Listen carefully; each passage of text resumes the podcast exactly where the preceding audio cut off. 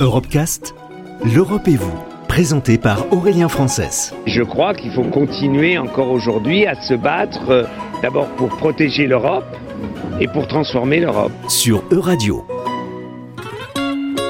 De nombreuses villes côtières et plusieurs dizaines de millions d'Européens subiront la montée des eaux d'ici la fin du siècle si la température moyenne sur Terre augmente de plus de 2 degrés et nous en prenons le chemin. Parmi les solutions proposées, la création d'îles flottantes autosuffisantes destinées à accueillir les réfugiés climatiques. On pense notamment au projet Oceanix développé par un cabinet danois et soutenu par l'ONU. Mais ces projets séduisants sont très coûteux et a priori destinés aux plus favorisés.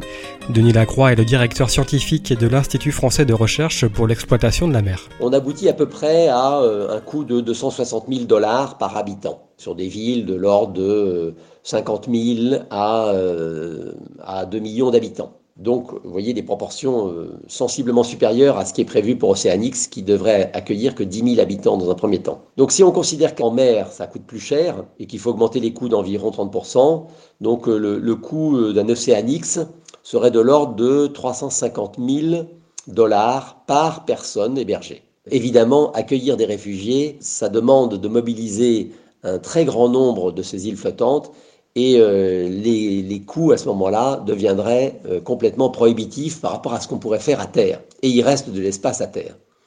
Donc euh, on a le sentiment que, ne serait-ce que pour cette bonne raison, et ce n'est pas un rapport de 1 à 2 ou 1 à 3, c'est un rapport beaucoup plus important, hein, de 1 à 10 ou à 20, euh, ça paraît condamné a priori pour des raisons financières déjà le projet. La troisième question concerne euh, le problème de l'accueil justement. Il va falloir réfléchir à une capacité d'accueil en proportion des réfugiés qui se chiffreront dans tous les cas en dizaines voire centaines de millions de personnes. Donc vous voyez bien que si on devait construire des projets de type Océanix, eh bien il faudrait euh, avoir des milliers d'archipels d'Océanix pour répondre à cette demande. Ce qui poserait évidemment d'autres problèmes euh, compliqués de, d'énergie, d'occupation de l'espace, euh, d'alimentation, de, et puis des, risques qui sont liés à ce type de structure. Si on applique le coût euh, de, qu'on a établi pour une structure comme Oceanix, c'est-à-dire à peu près 350 millions de dollars, il faudrait dépenser 100 milliards de dollars pour créer les Oceanix capables d'absorber 3 millions de personnes, alors que ça ne coûterait que 5 milliards à terre.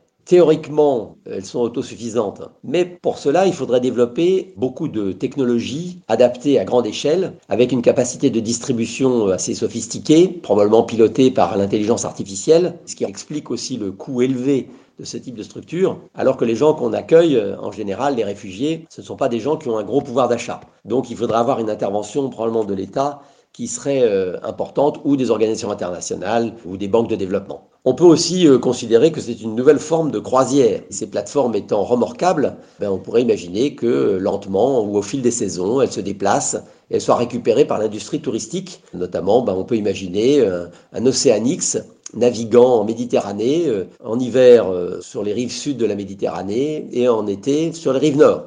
Et donc, évidemment, il y aurait un intérêt économique considérable pour ce genre de choses. On peut aussi imaginer que ça servirait de système de secours, c'est-à-dire en cas d'inondation massive, accidentelle si on peut dire, d'une région, on pourrait évacuer les personnes en leur trouvant un habitat adapté et permettant d'être remorquées ailleurs. Donc je pense qu'il y aurait plutôt une idée de zone de transit permettant d'accueillir des milliers de personnes et de les transporter rapidement. Mais on peut aussi imaginer que des bateaux seraient moins chers et plus pratiques pour le faire. Retrouvez l'intégralité des Europecast sur euradio.fr.